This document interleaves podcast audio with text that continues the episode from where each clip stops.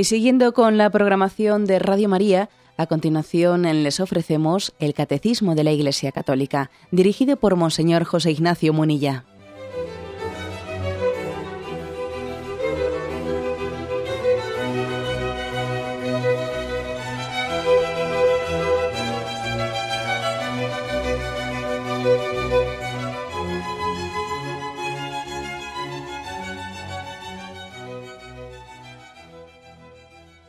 Cordial saludo a todos los oyentes de Radio María. Un día más, con la gracia del Señor, proseguimos el comentario del Catecismo de nuestra Madre la Iglesia.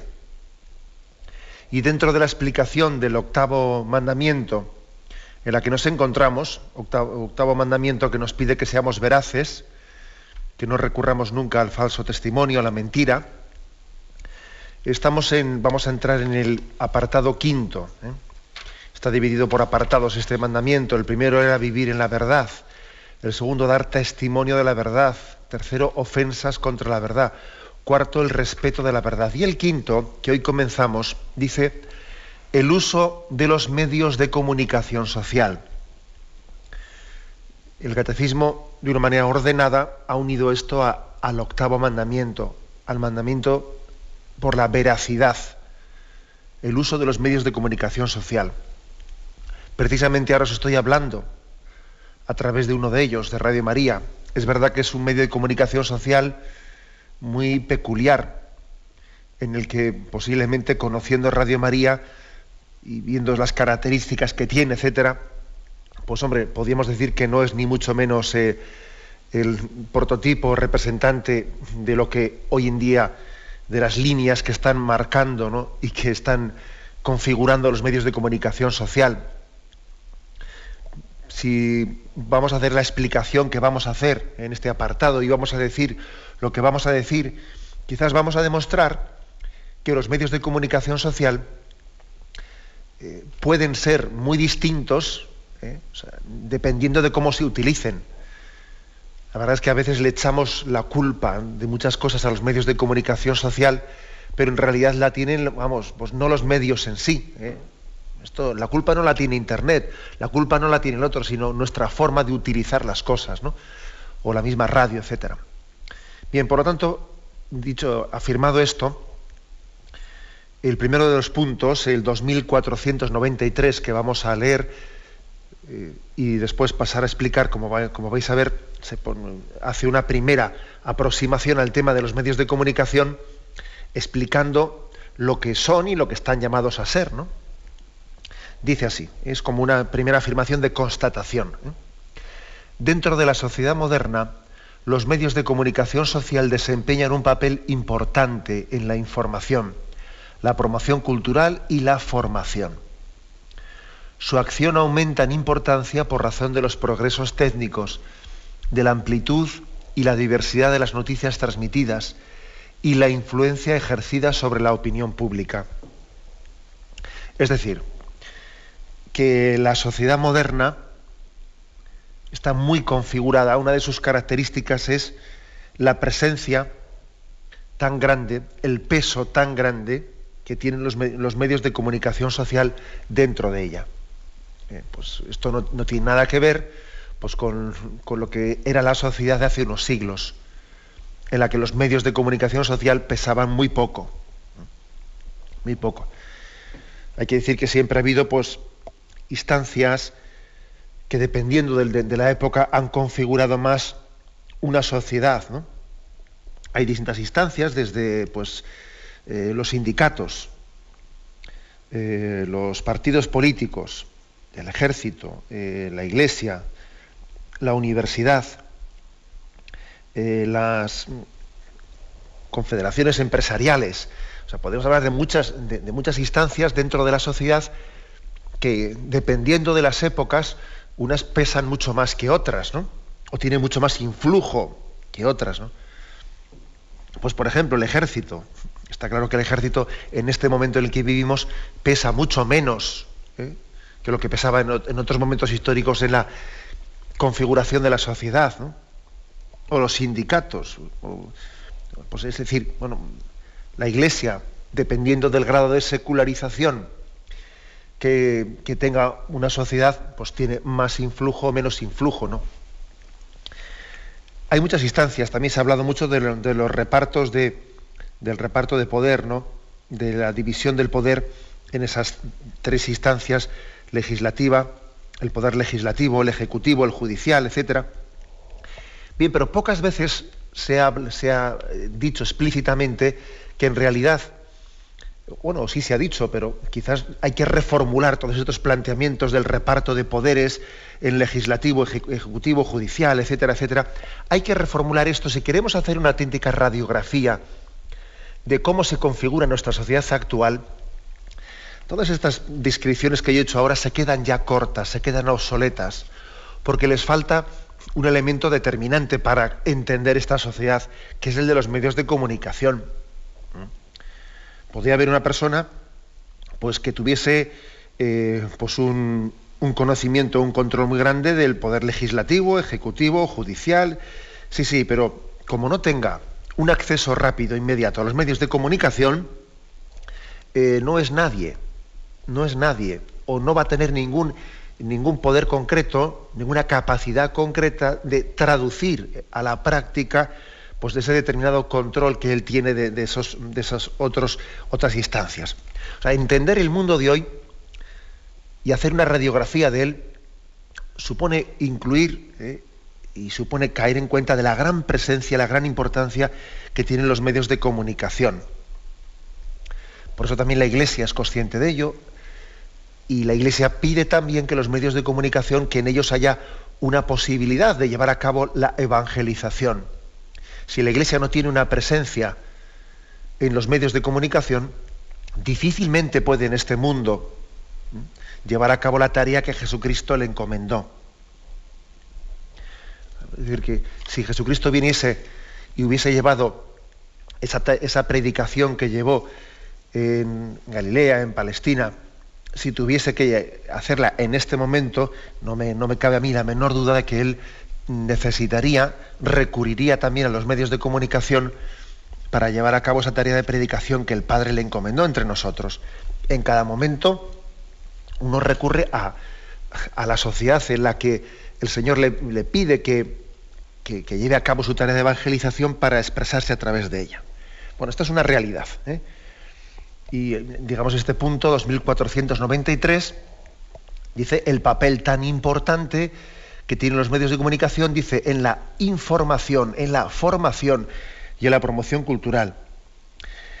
En la información, bueno, pues está claro, es decir, que vivimos en un mundo de la globalización y, en gran parte, vamos, en la parte principalísima, la globalización ocurre por los medios de comunicación. Tenemos una noticia, una noticia muy superior a la que existía, ¿no? Hace unos, pues, unos años, no digamos nada, unos siglos, de lo que ocurre en otras partes del mundo. Aquí resulta que si se dice que la bolsa de Tokio, la bolsa de Tokio, pues eh, ha terminado al alza o a, la baja, pues inmediatamente a la mañana siguiente o a las pocas horas, la bolsa de Nueva York sale mirando lo que ha hecho la otra y todo el mundo se mira de reojo y tiene noticia, eh, noticia unos de otros, ¿no?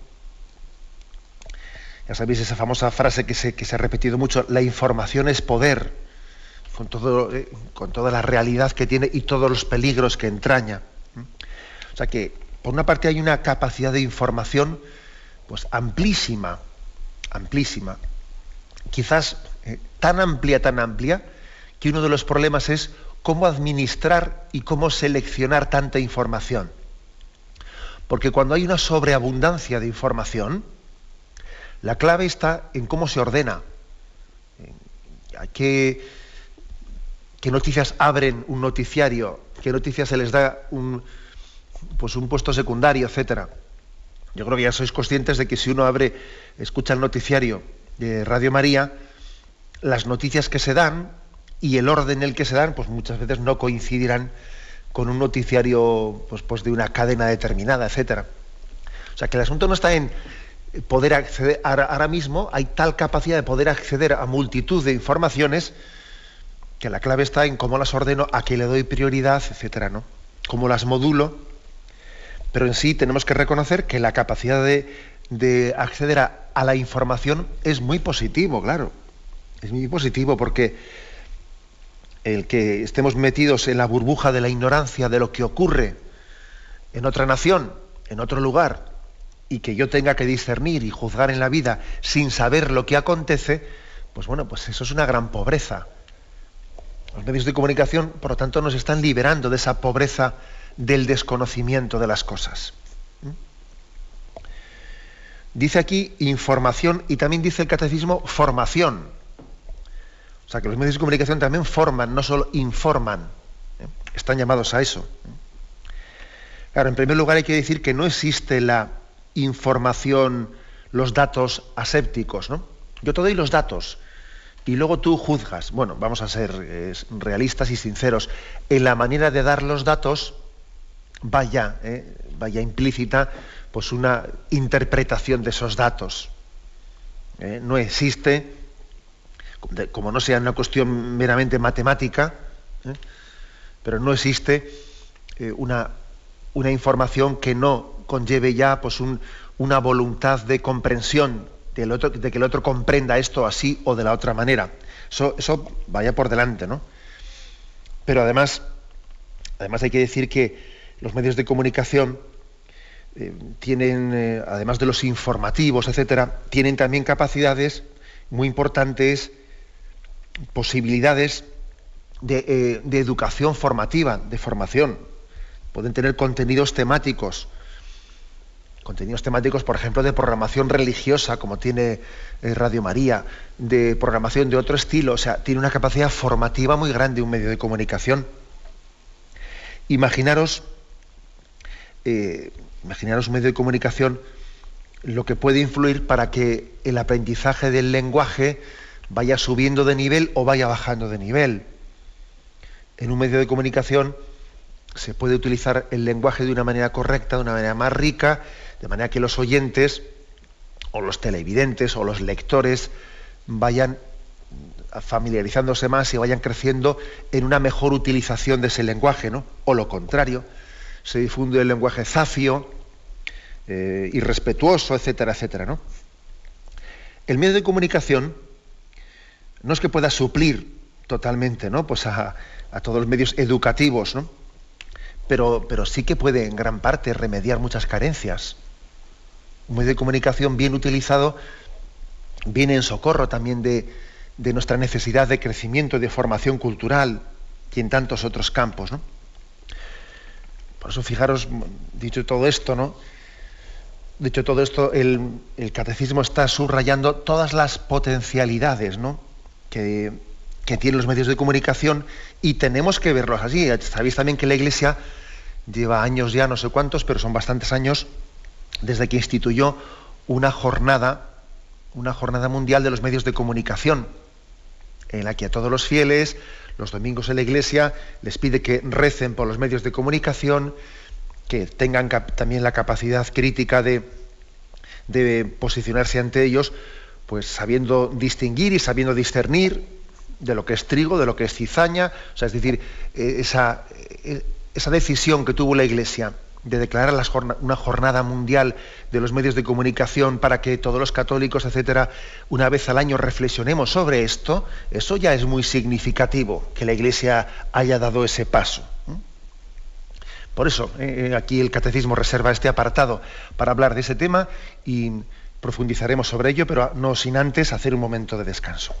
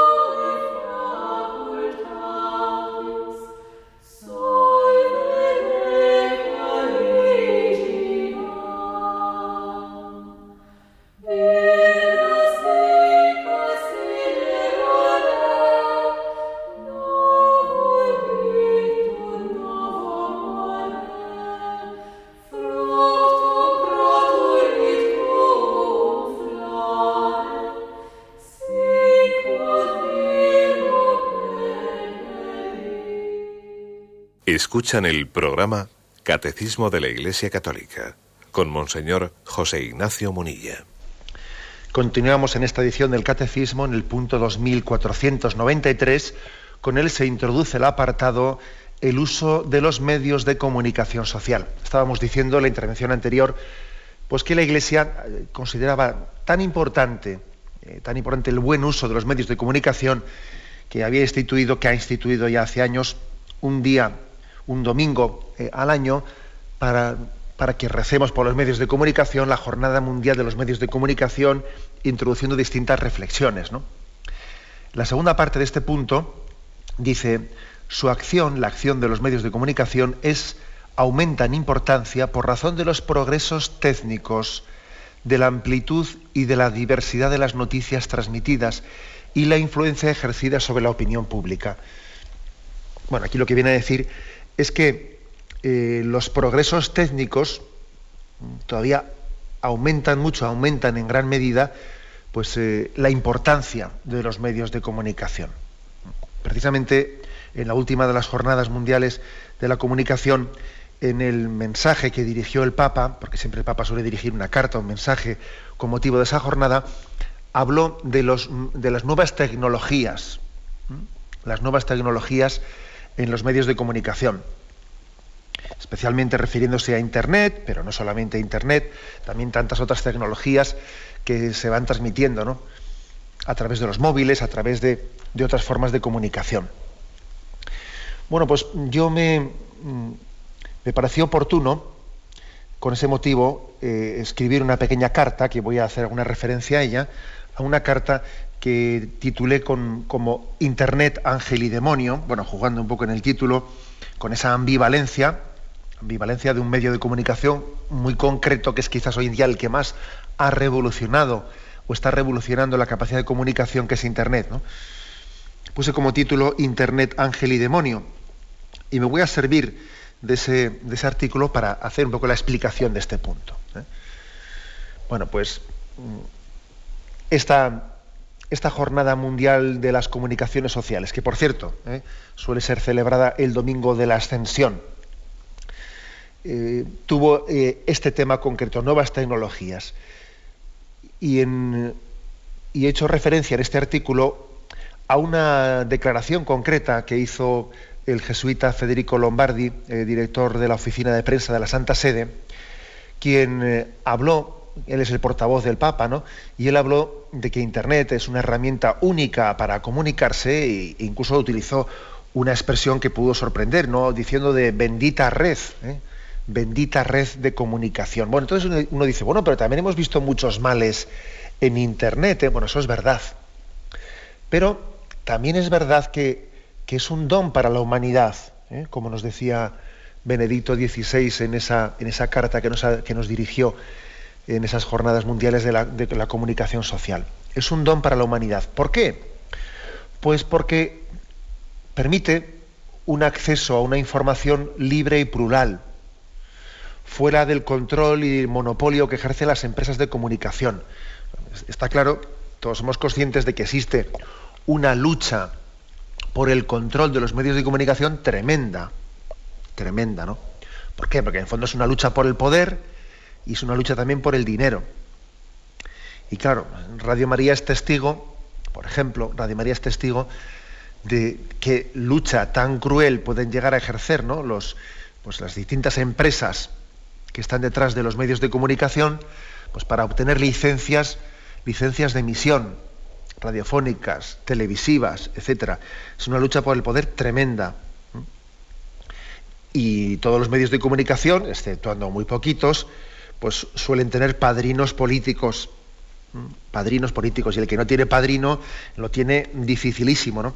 Bueno, hay que decir una cosa, algunos suelen hacer un matiz, y es que mm, no es que los partidos políticos apadrinen medios de comunicación, en algunos casos pasa al revés, que son algunos grandes empolios de comunicación que apadrinan partidos políticos, que es distinto. Generalmente suele ser el padrino, el partido político el que apadrina eh, o el que beneficia o arrincona ¿no? un medio de comunicación, pero a veces el medio de comunicación puede llegar a ser tan poderoso que es al revés, es él el que tiene ya la capacidad de hundir un partido político o cambiar un dirigente o cambiar un ministro o lo que, lo que fuese necesario. ¿no? Entonces, bueno, esto es así. ¿eh? Por una parte existe una lucha por el poder que es una utilización, que puede llevar a una utilización indigna del medio de comunicación totalmente al servicio, a un servicio de un proyecto eh, partidista. ¿no? Lo mismo cabía decir desde, desde la lógica del dinero. Cuando un medio de comunicación se pone pues, únicamente al servicio de pues, el beneficio por el beneficio, y entonces, bueno, quien paga manda, ¿no? Y quien paga manda, ¿qué supone? Pues supone que un medio de comunicación, dependiendo de qué empresa tenga detrás, o sencillamente dependiendo de, qué de qué promotores en su publicidad son los que le están sosteniendo, pues al final acaba promoviendo lo que sea necesario para ganar más dinero, ¿no? frivolidad y frivolidad y frivolidad, porque es lo que vende. Y con la justificación de qué es lo que vende, eh, yo mm, difundo frivolidad. Entonces no se sabe qué es primero, ¿eh? Que si es el huevo es la gallina, porque uno, se justifica en que está ofreciendo frivolidad, porque si no la ofrece, la gente no le compra. Pero al ofrecerla hago que la compren. ¿eh? Entonces estoy promoviendo, ¿no? es otro. Por eso también Radio María es un proyecto de comunicación que renunció desde el principio, renunció desde el principio a la publicidad. Y con esto no estoy diciendo que para poderse mantener íntegro eh, haya que renunciar a la publicidad, porque hombre, ah, será necesaria para una radio generalista, ¿no? Pero tiene muchos peligros, evidentemente, ¿no? Eso de que el que paga manda y la lógica del dinero acaba imponiendo un estilo de la radio, pues es, es evidente que es así. ¿eh? O sea, estoy diciendo con esto que Mm, que este tipo de los medios tradicionales de comunicación, como son la televisión, como son la radio, como son la prensa, que evidentemente son costosos y cuesta mucho dinero ponerlos, eh, ponerlos en marcha, eh, tienen, tienen mucho más riesgo que Internet de estar dominados, dominados por la lógica del poder, del padrino político y por la lógica del dinero de la empresa que está detrás eh, poniendo el dinero y por lo tanto tiene derecho a influir en lo que se transmita en ese medio de comunicación. Sin embargo, pasa una cosa, que es que Internet es mucho más barato. Uno puede, a través de Internet, pues con muy, muy pocos medios económicos, difundir las noticias, con lo cual eh, Internet ayuda mucho eh, al tener un abaratamiento de costes tan grande, permite tener una información fuera del control y del monopolio de estas grandes empresas de comunicación. ¿Eh? Y eso es un gran avance. Es un gran avance el que Internet pueda permitir que determinadas iniciativas particulares que no tienen padrino político y que no están bajo ninguna eh, empresa concreta, pues puedan salir adelante con muy poco coste. Y en ese sentido, pues el Papa en su carta lo, bendecía a Dios por ello, ¿eh? porque eh, las nuevas tecnologías permiten eh, un acceso libre de estos controles y permite también eh, pues, mm, que tengamos un acceso inmediato a estudios e investigaciones que ponen la cultura al alcance de todos, que de otra manera pues, serían mucho más costosas, ¿no? El que determinadas igual pues, tesis doctorales, información esté al acceso de todo el mundo y no únicamente de unos privilegiados. Es algo muy positivo, ¿no? el que también a través de Internet se desarrollen redes sociales y lugares web pues, que aunan esfuerzos en causas justas y altruistas, ¿no? defendiendo derechos humanos, el respeto a la vida, el bien de la naturaleza. Hay que decir cuántas causas justas se llevan a cabo a través de iniciativas en Internet, ¿no? Hay muchas asociaciones, que además aquí también tienen muchas de ellas presencia en Radio María, asociaciones por la por vida, etcétera, que a través de internet tienen unas plataformas de expresión muy importantes, ¿no? Hay una agilidad en el aprendizaje, etcétera. O sea que, eh, que dice aquí que la acción de los medios de comunicación aumenta por razón de los progresos técnicos y el caso de internet es un caso bien claro, ¿no? Ahora bien, yo decía en ese artículo que si, si el portavoz de la Santa Sede habló de bendita red, ¿eh? también al mismo tiempo, pues, eh, igual que el, Federico Lombardi dijo bendita red, también bajo otro aspecto podíamos decir maldita red. ¿eh?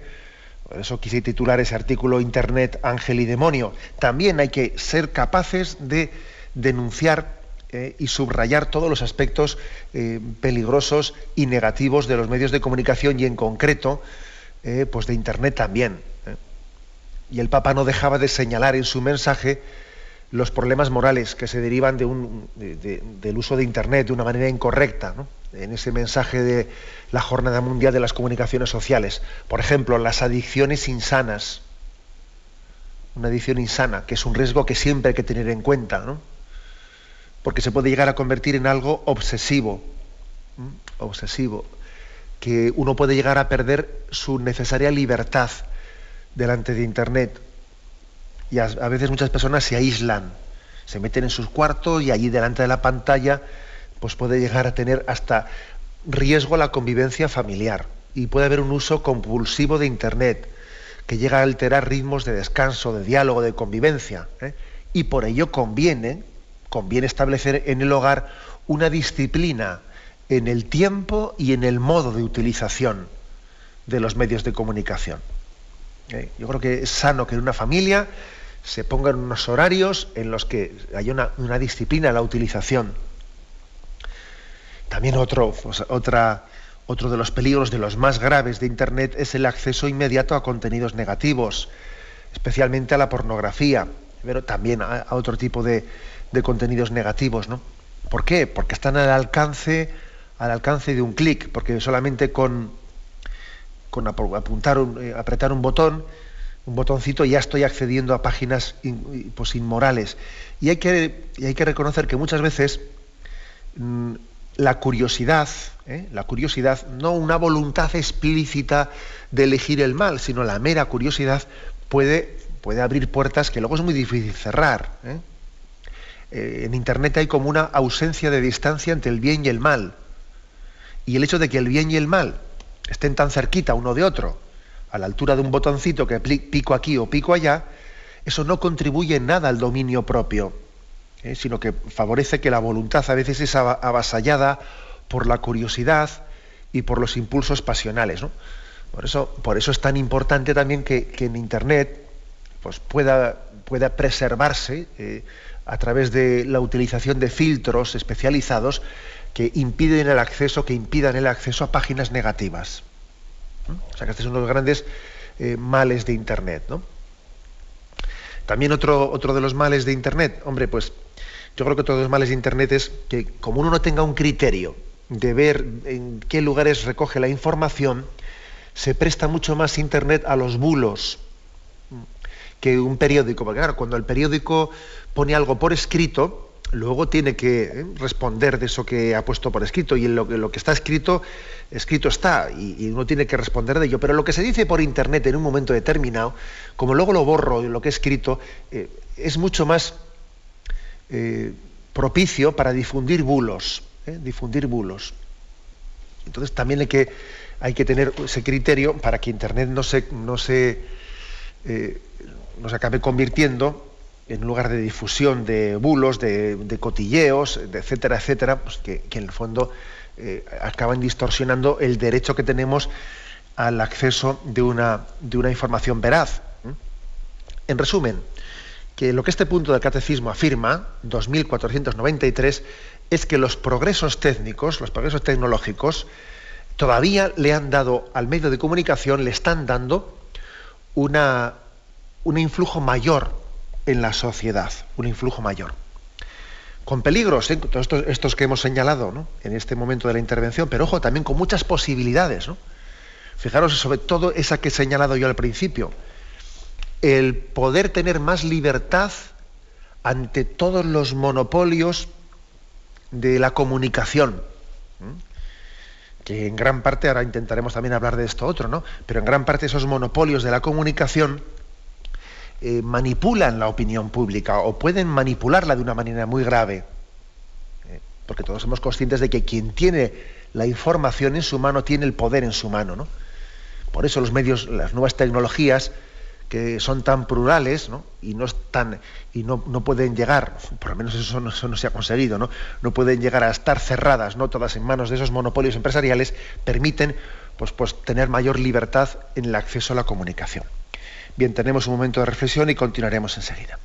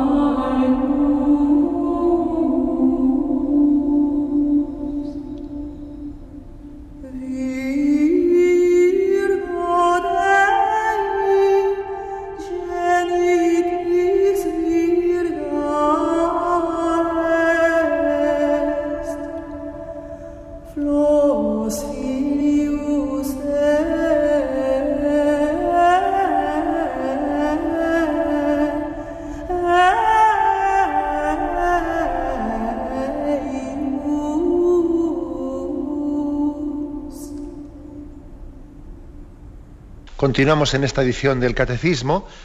En este apartado que hemos iniciado hoy, el uso de los medios de comunicación, pasamos al siguiente punto, el 2494. Dice, la información de estos medios es un servicio al bien común. La sociedad tiene derecho a una información fundada en la verdad, la libertad, la justicia y la solidaridad. Aquí viene un texto, un texto de un, de un decreto del Concilio Vaticano II, que me imagino que os pues, sonará poco, porque es un documento que muchas veces no se, no se cita, ¿no? Intermirífica se llamaba. ¿eh? Es el documento, el decreto sobre los medios de comunicación social que publicó el Concilio Vaticano II. ¿eh? Como veis, el Concilio Vaticano II fue un concilio eminentemente pastoral, no exclusivamente pastoral, porque también hablo de temas doctrinales, ¿eh? por supuesto, pero con un énfasis especial en los temas pastorales y, por ejemplo, pues publicó un decreto sobre los medios de comunicación eh, importante, firmado en el año 1963 por Pablo VI, en el que eh, la Iglesia expresaba hacia una lectura de discernimiento, de valoración grande, de, también de petición de que los medios de comunicación sean utilizados de una manera conforme, ¿no? Conforme a, un uso recto, ¿no? a una conciencia recta, etc. Bueno, pues en este, en este decreto intermirífica, ¿eh? Eh, en el capítulo, el punto 5, párrafo segundo, se dice lo siguiente que recoge aquí el catecismo.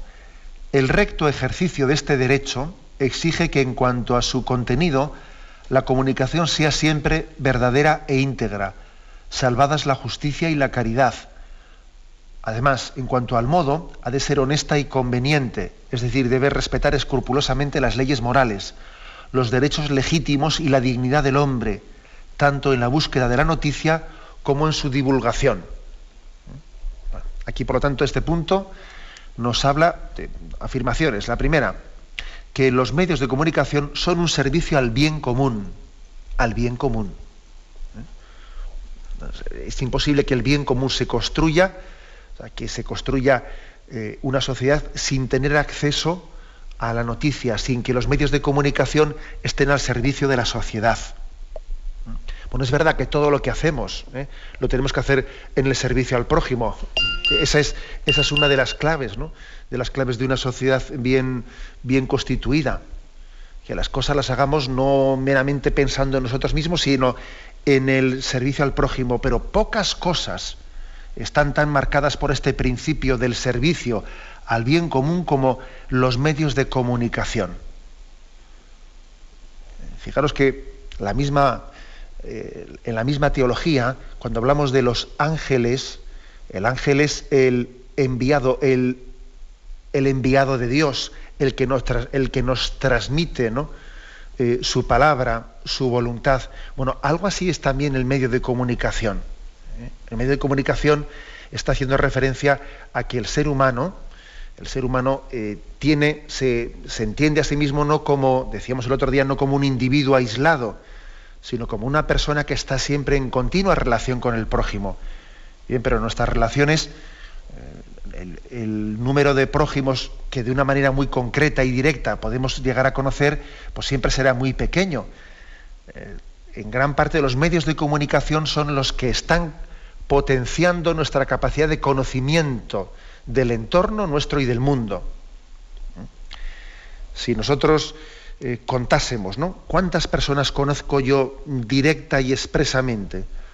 Bueno, y cuántas otras eh, personas yo he tenido noticia de ellas y las conozco, aunque sea más lejanamente por los medios de comunicación, sin duda el segundo apartado será mucho más grande que el primero. ¿Mm?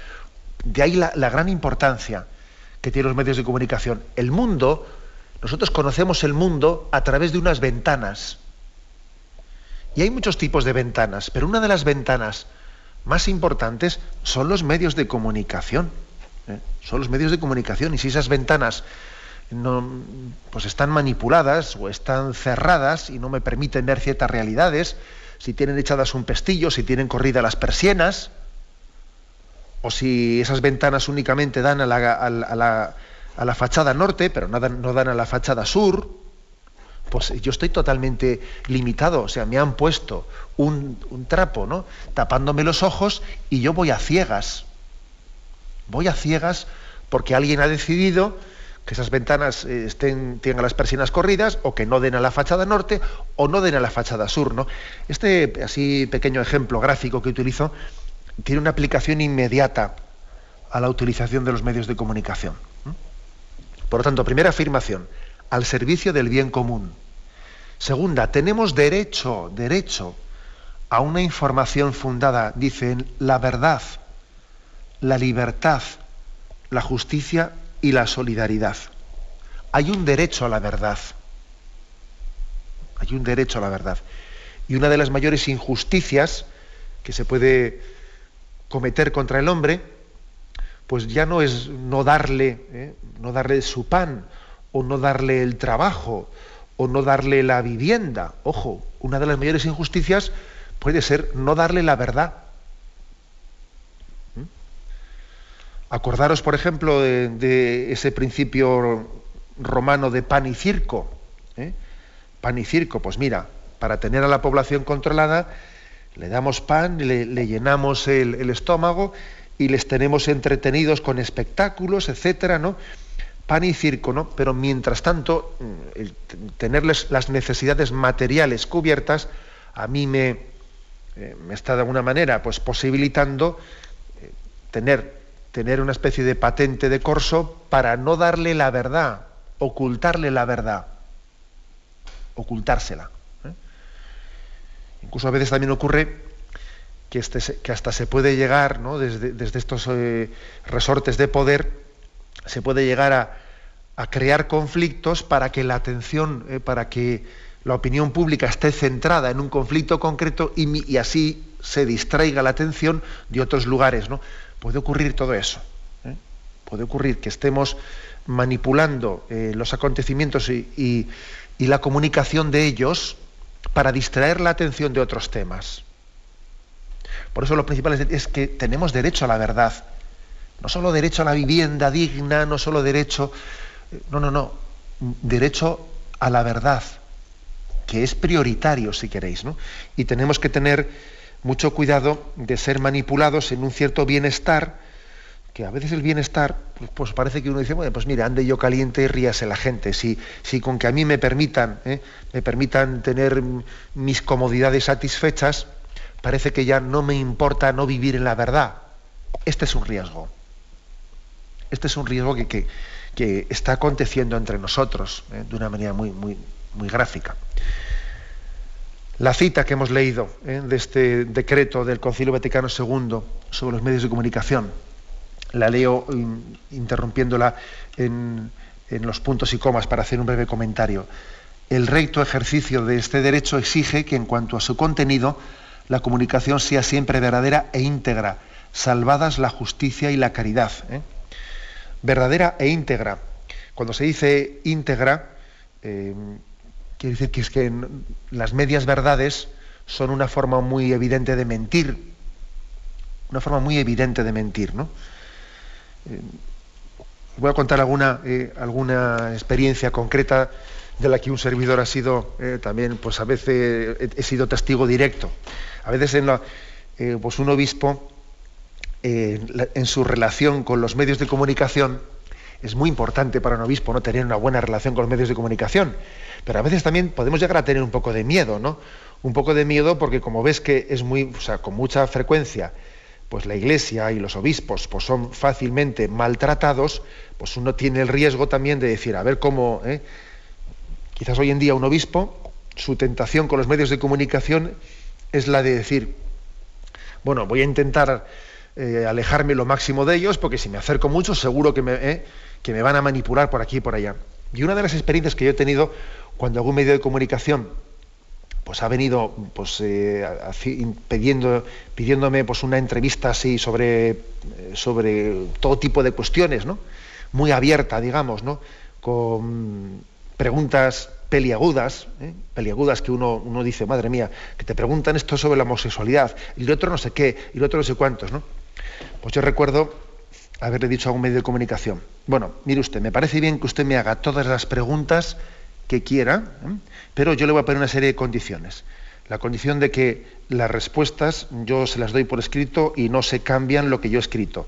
Y segundo, también le voy a pedir otra condición, que los titulares, ¿eh? los titulares, las entradillas o los, mm, los, titulares segundos sean titulares que estén consensuados, ¿eh? que usted no los publique eh, al margen de, que entre usted y yo consensuemos que sea un titular que recoja objetivamente lo que yo he dicho. Y bueno, pues he, tenido experiencia con medio de comunicación que dice de acuerdo, y alguno que dice que no de acuerdo, y prefiere, no hacer la, la, entrevista. ¿Por qué? Porque son conscientes, somos conscientes de que un titular determinado puede llegar a deformar plenamente el contenido un titular que tenga una intencionalidad concreta, que incline las cosas de una manera o de otra, ¿no? que no sea íntegro, que se fije en un aspecto sacándolo de quicio. Por eso dice aquí que la comunicación tiene que ser verdadera e íntegra, salvando la justicia y la caridad. ¿eh? Muchísimos titulares, uno ve el titular y está viendo no solo la, noticia, sino qué quiere, el, qué quiere el que ha redactado ese titular, ¿qué quiere, qué intención tiene al dar esa noticia? ¿Hacia dónde quiere conducir eh? Eh, la comprensión de lo acontecido? Es así, ¿no? Y además a muchos niveles, también por ejemplo a niveles de, la misma fotografía. Cuando uno ve un periódico y ve que eh, pues un periódico pues de izquierdas saca a los políticos de derechas con unos poses eh, ridículos, ¿no? Cogen la peor foto que han podido sacar de esta. Y el periódico de derechas, si es que se puede hablar de derechas y de izquierdas, sé que cada vez yo creo menos en estas cosas, pero bueno, el periódico, entre comillas, de derechas, saca fotos de los políticos de izquierdas en las que salen con unos gestos horrorosos, ¿no? Se busca la foto para que alguien me, me resulte simpático o antipático.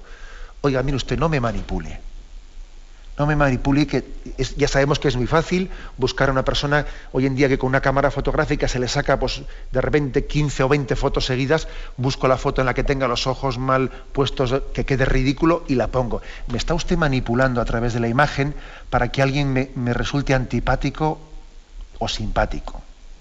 ¿O me está usted dando un titular concreto para conducir las cosas a una forma u otra forma?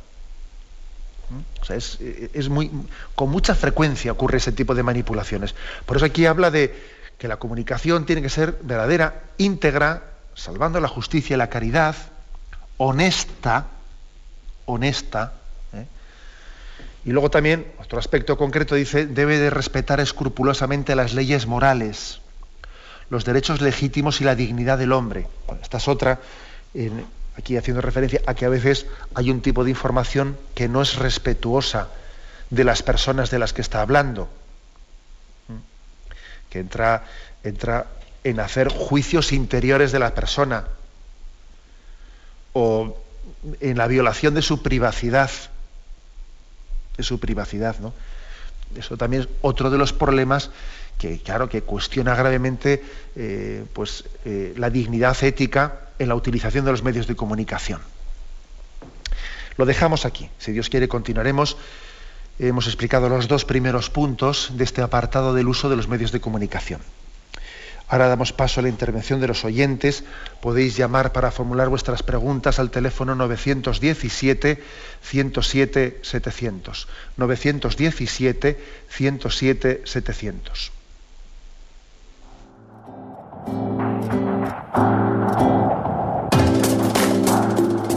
Estos voluntarios que dan su tiempo generosamente en el día a día. Un cordial saludo a todos los oyentes de Radio María. Un día más, con la gracia del Señor, proseguimos el comentario del Catecismo de nuestra Madre la Iglesia.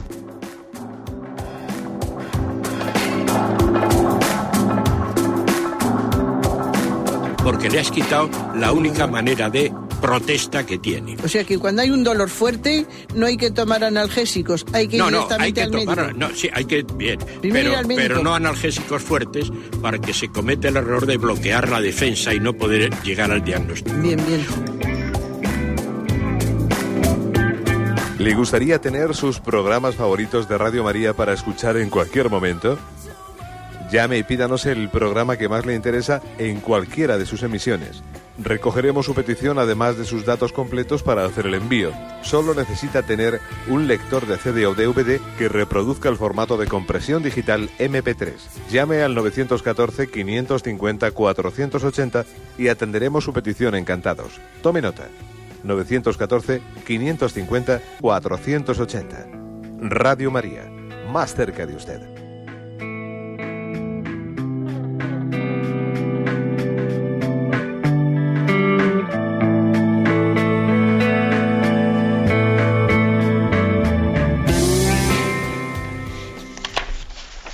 Sí, buenos días, ¿con quién hablamos? Sí, hola, buenos días. Adelante, le escuchamos. Mire, eh, solo dos comentarios muy breves al respecto de Internet.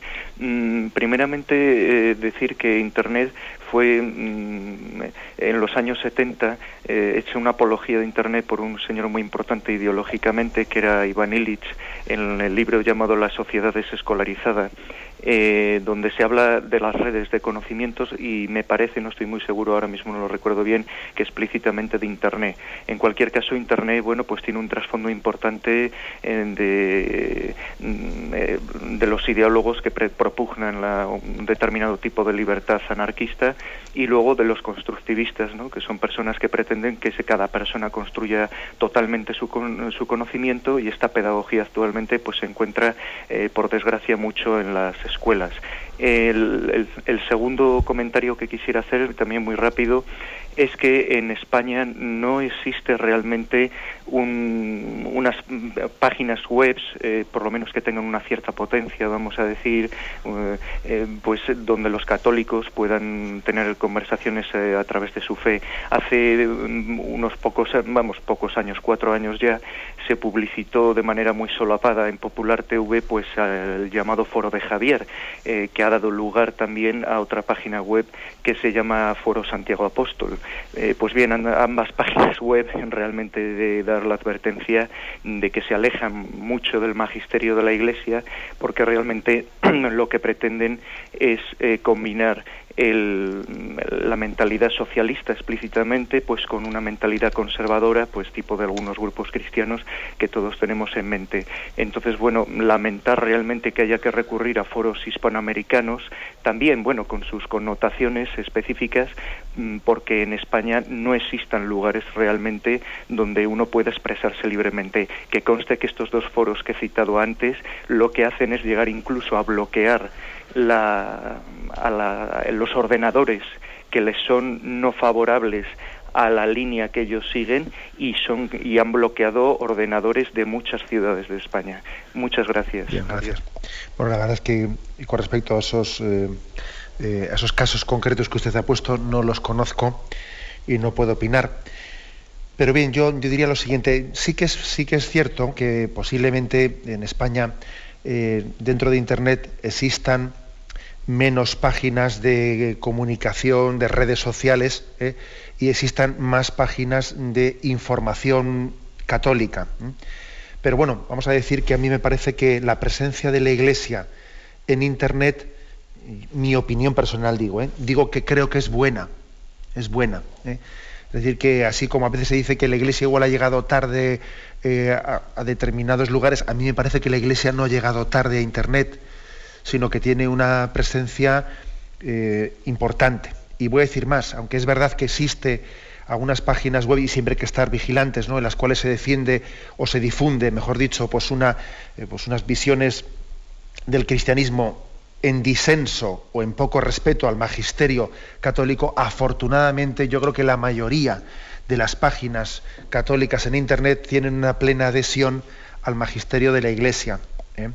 Entonces, yo la misma, bueno, no digamos nada de, las páginas oficiales, ¿no? como puede ser la, de del Vaticano o las conferencias episcopales, etcétera. Pero es verdad en cualquier caso que en el tema de redes sociales pues hay mucho, mucho que hacer, mucho por avanzar. ¿eh? Y por ejemplo, sé que ahora mismo pues está en construcción la página de las Jornadas Mundiales de la Juventud, ¿eh? Eh, en torno a la cual pues se está recurriendo a toda, pues a toda esta filosofía de, las redes de comunicación para que también todo el mundo joven pueda tener un lugar de expresión de su sensibilidad cristiana. Pero es cierto también, lo que dice el oyente, de que, en Hispanoamérica pues nos llevan, eh, nos llevan una cierta ventaja en algún tipo de páginas concretas. ¿no? Pero bueno, pues está, por ejemplo, el tema de Zenit, ¿eh? y Zenit es una agencia de comunicación eh, pues maravillosa, maravillosa, que está haciendo un gran servicio en la Iglesia Católica. Es verdad que no es tanto para expresarse uno, sino para recibir información.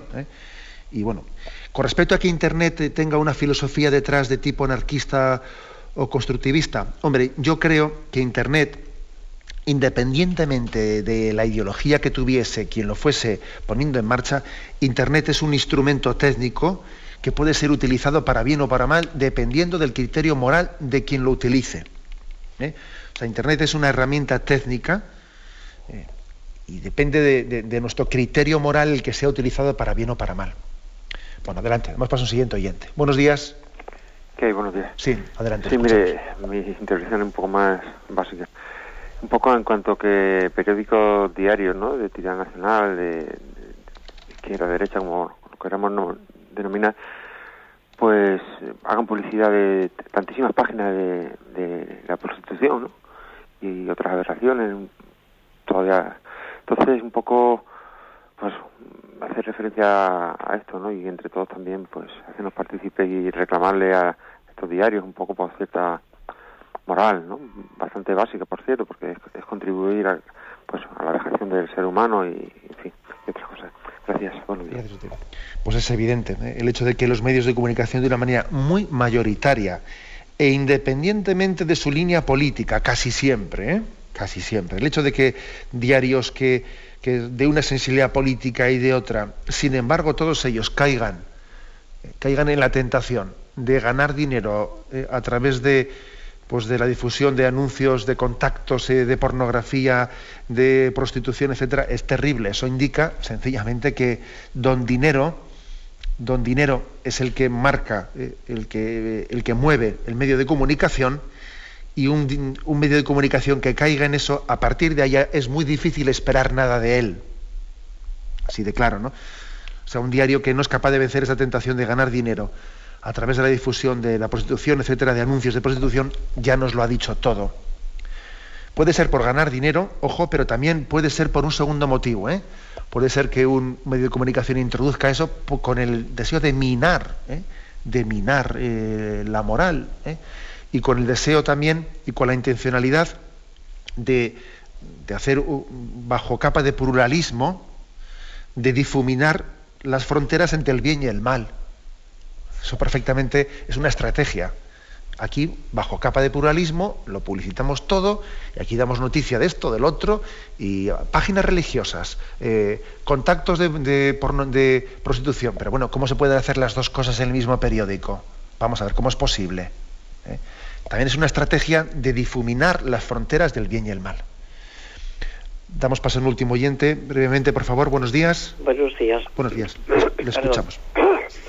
Quería preguntarle que esa frase que decimos, mm, hágase su voluntad eh, en la tierra como en el cielo, una. Y otra cosa, que pedimos a Dios esto y esto.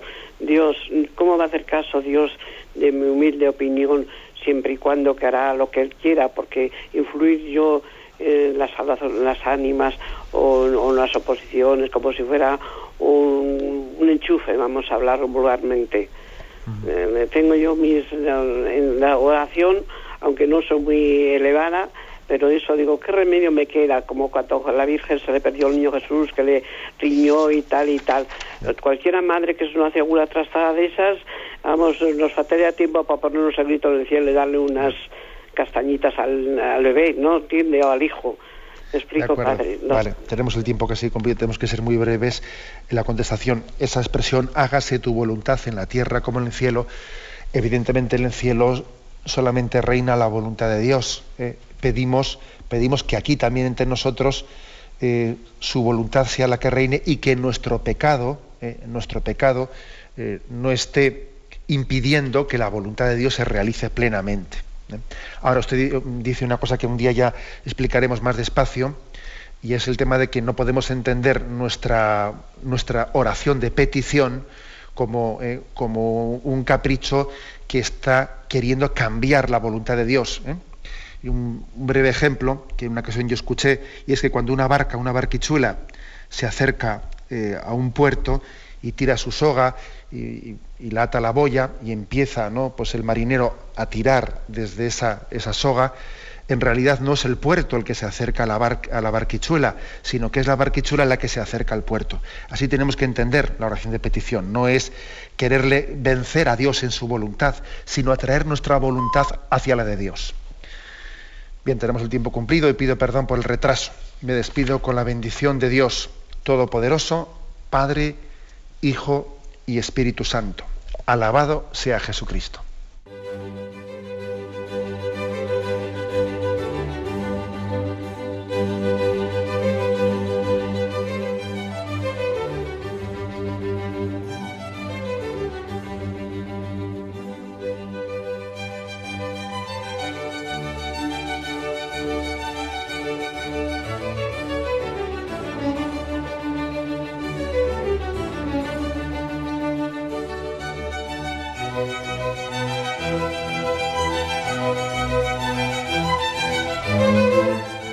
Han podido escuchar en Radio María el Catecismo de la Iglesia Católica, dirigido por Monseñor José Ignacio Munilla.